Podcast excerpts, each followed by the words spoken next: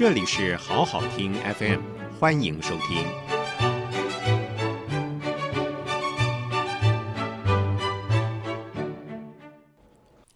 好好听 FM 陪伴您，我是黄兆平，在美国纽约。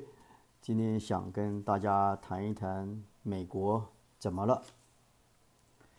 就在全美疫情逐渐缓和之际，五月二十五日，明尼苏达州。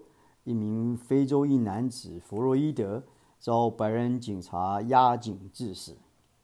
影片快速在网络流传，连日来，包括纽约、芝加哥、休斯顿、洛杉矶等各大城市涌现大规模抗议示威。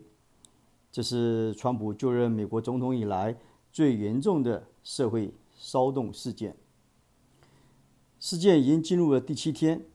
全美有二十几个州、四十多个城市实施宵禁，七十多个城市受到抗议的波及。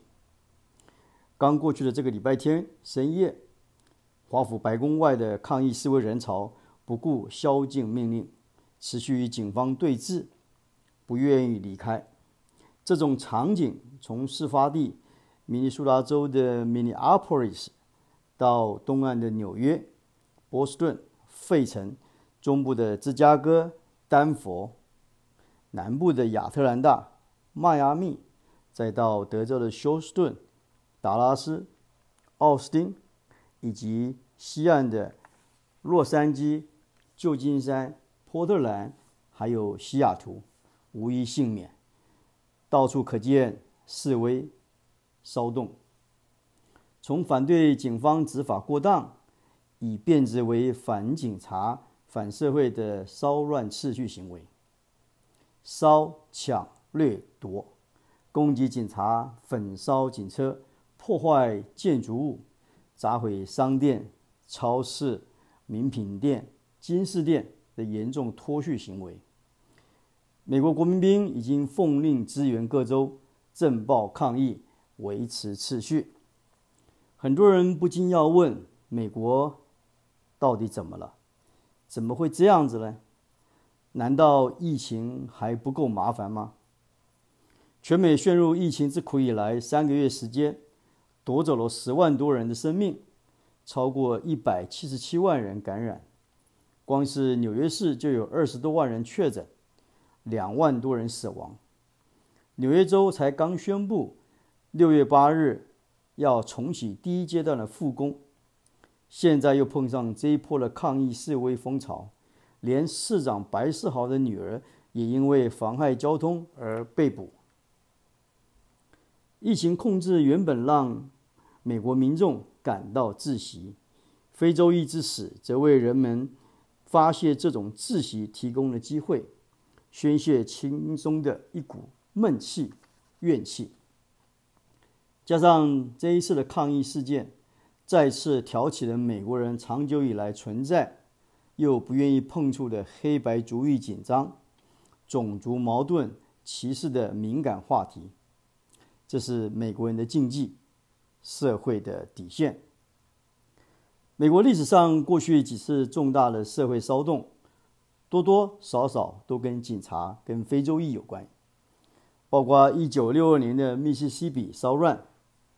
一九六七年的底特律动乱，一九六八年马丁路德金遇刺引发的全美一百一十多个城市大规模暴动示威，还有堪称二十世纪美国最严重的一九九二年四月洛杉矶种族暴动，在那一次事件当中，造成了六十三人死亡，经济损失达到十亿美元。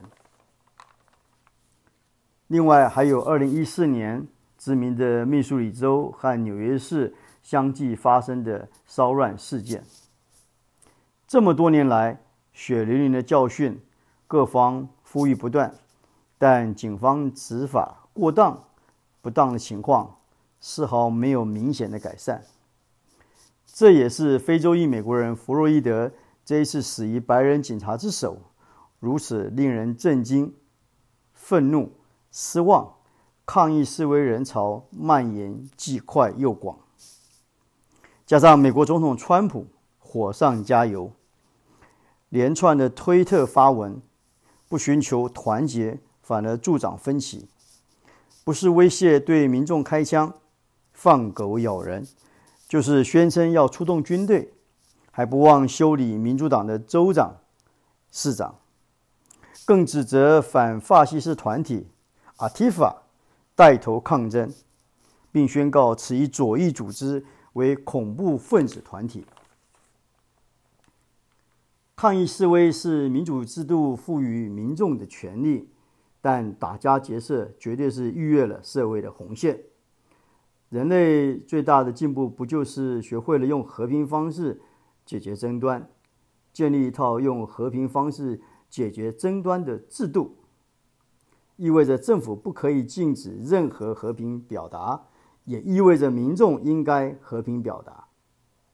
非洲裔的亚特兰大女市长。博士顿说得很中肯，他要接上抗争的破坏的人回家。